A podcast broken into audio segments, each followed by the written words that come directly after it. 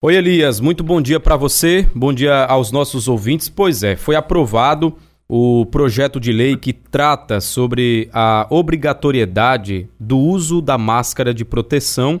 Esse projeto ele foi enviado pelo Poder Executivo Estadual, o governo do estado mandou para a Assembleia e a Assembleia, após passar pelas comissões, fez a emendas, apresentou emendas supressivas, as aditivas, né, as emendas adicionais e também algumas modificativas. O projeto ele vai ser detalhado ao longo aqui da nossa entrevista, mas o fato é que agora ele volta para o governo do estado para que ele possa sancionar ou não, obviamente por ter sido enviado pelo próprio governo, é provável, é mais provável que ele sim faça a sanção desse projeto. Para a gente saber um pouco sobre a legalidade disso, para entender dentro da Constituição.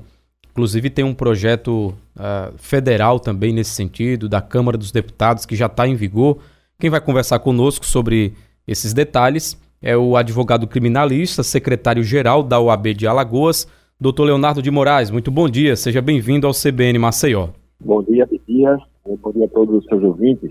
Doutor Leonardo de Moraes, com relação à Constituição, num momento como esse de pandemia, é legal um projeto como esse de é, obrigar o cidadão a usar máscara de proteção? Bom, Dias, é um projeto né, que eu percebi né, que tomou aí o, a, enfim, as redes sociais, né, enfim, o jornalismo aí, né, no dia de ontem.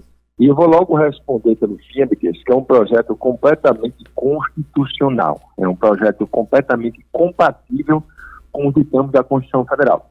O texto constitucional é claro, né, no artigo 196, quando deixa bem claro que a saúde é direito de todas as pessoas e um dever do Estado. E quando o texto constitucional ele traz um dever do Estado, colocando em letra maiúscula, ele envolve todos os entes da federação, ou seja, a União o Estado e o município. Então, o Estado ele possui uma competência constitucional para tratar da saúde. E um projeto de lei que busca justamente a preservação da saúde através do uso de um adereço tão simples como é uma máscara é algo completamente constitucional que está em conformidade com os ditames, é, com os ditames da Constituição Federal, especialmente o direito à saúde e à dignidade da pessoa humana.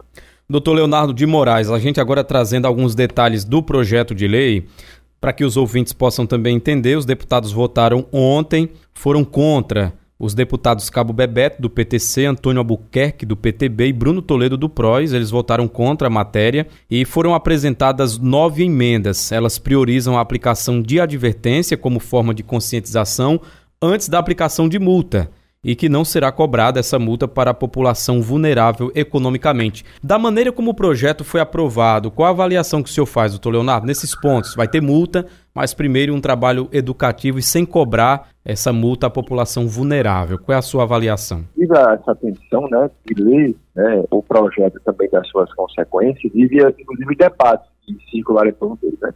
Então, da, de toda a Assembleia Legislativa, é, somente três vetos aconteceram, né, de três deputados, né, cada um com as suas convicções. Mas observe, é, na, primeiro que a obrigatoriedade do uso da máscara ele é completamente compatível com o texto constitucional. Segundo, a, a, as determinações e as proposições que são realizadas, por exemplo, né, é, se alguém estiver circulando em via pública com máscara, a primeira medida do Estado não é aplicar uma multa, é aplicar uma advertência. Eu acho isso importante porque ela estabelece primeiro o dever de conscientização daquela pessoa que iria descumprir.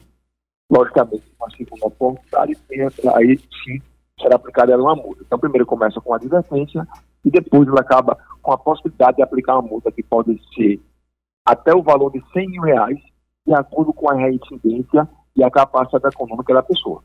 Então, ela começa com uma certa gradação, buscando inicialmente a conscientização, que é algo é, habituais muito salutar. É, segundo, ela também passa por alguns estabelecimentos que são estabelecimentos fechados. Um exemplo, um restaurante, né? Por mais que haja restaurantes que tenham abertos, alguns têm ar-condicionado. Então, enquanto a pessoa vai esperar com que o prato chegue à mesa, ou enquanto está se servindo, a obrigação do uso de máscaras, e só na hora da efetiva alimentação, da ingestão da alimentação, é sim que é permitido a retirada do uso de máscaras. E também é, existem é, pessoas que estão economicamente vulneráveis né, por conta né, dessa grande crise que assola o mundo inteiro. As pessoas em situação de vulnerabilidade, de extrema pobreza, ou até mesmo de pobreza, elas estariam contra do pagamento né, da multa, ficaria somente no aspecto da advertência. Então perceba que são medidas muito simples que são tomadas né, por essa obrigatoriedade do uso de máscara, e como eu disse, o principal objetivo dela é a preservação da saúde. É importante destacar que é, quando o projeto chegou à Assembleia Legislativa, ele previa uma multa que variava de mil até cem mil reais, dependendo do porte do empreendimento e das circunstâncias, das circunstâncias da infração. Essa, esse parágrafo ele foi retirado, é o inciso primeiro do projeto de lei, do artigo 4 parágrafo único, ele foi retirado pelos deputados e aí o que ficou definido em relação ao valor da multa é que ela vai ser definida numa regulamentação do governo estadual. É, doutor Leonardo, em relação a, a, ao cumprimento dessa obrigatoriedade, o senhor acredita que pode haver interpretação dúbia ou possibilidade até de excessos? Tiveram deputados que falaram que isso poderia trazer problemas de enfrentamento da polícia e do cidadão. Ao seu ver, isso pode é, acontecer ou dentro do, da, daquilo que o projeto foi estabelecido está fora de cogitação? É, as máscaras né, eram é, antes usadas, né, muitas vezes, objetivos criminosos. Né? Você colocava uma máscara para ninguém ser identificado quando ia praticar algum crime, né, enfim, para não ser localizado depois. O contexto da máscara hoje é completamente distinto como esse né, observe que as pessoas, em sua maioria, usam máscara. Então, essa discussão sobre o enfrentamento com as forças de segurança pública, ela não tem muito cabimento hoje, até porque a imensa minoria, a imensa, esmagadora minoria de pessoas são aquelas que vão às ruas para cometer atos infracionais, para cometer aí infrações penais. Então, é, eu creio que essa discussão perca um pouco de terreno, já que o nosso objetivo, né, eu nosso enquanto sociedade, enquanto representantes, é a preservação do principal valor, que é a própria vida.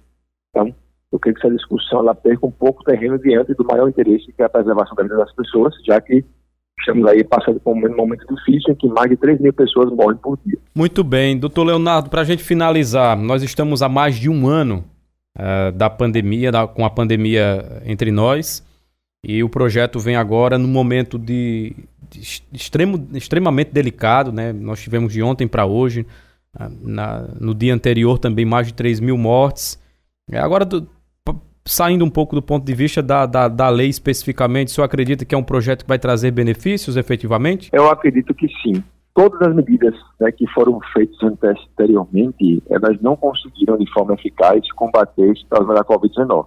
É, fizemos ano passado né, um isolamento social muito forte, algo que nunca foi é, aqui é, em nosso estado, enfim, no país, mas logo após a, a, o arrefecimento, né, a realização desse distanciamento social, é, as pessoas começaram então a se aglomerar e aí o acesso, infelizmente, aconteceu.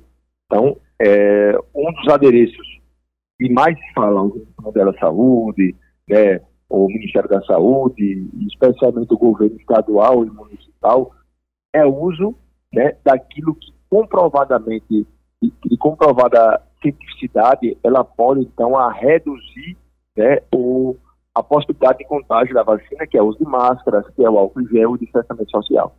O uso de máscaras é algo muito simples. E as pessoas, de alguma forma, já se habituaram ao seu uso. É algo que pode salvar vidas, que pode evitar, então, que essa doença, né, que é que está assolando a nossa sociedade, né, então, a chegar é, a níveis suportáveis, ou então até que seja dizimada. Né. Eu tenho particularmente vários amigos que pegaram, eu já peguei também, também então com a minha esposa, felizmente com com sintomas simples. Então, do ponto de vista social, muitas pessoas falecem por conta do Covid-19, hospitais cheios. Então, certamente, Abdias, por conta de ser um adereço tão simples, o uso da máscara e tão fácil, é uma medida extremamente recomendada e que vai sim trazer benefício à sociedade. A obrigatoriedade ela é mais que urgente. Doutor Leonardo de Moraes, muito obrigado por sua participação conosco aqui no CBN Maceió. Um bom dia para o senhor. Bom dia, Abdias, um abraço a todos. Leonardo de Moraes é advogado criminalista, secretário-geral da OAB de Alagoas e fez aqui conosco uma análise sobre o projeto de lei que foi aprovado pela Assembleia Legislativa de Alagoas sobre a obrigatoriedade do uso da máscara de proteção.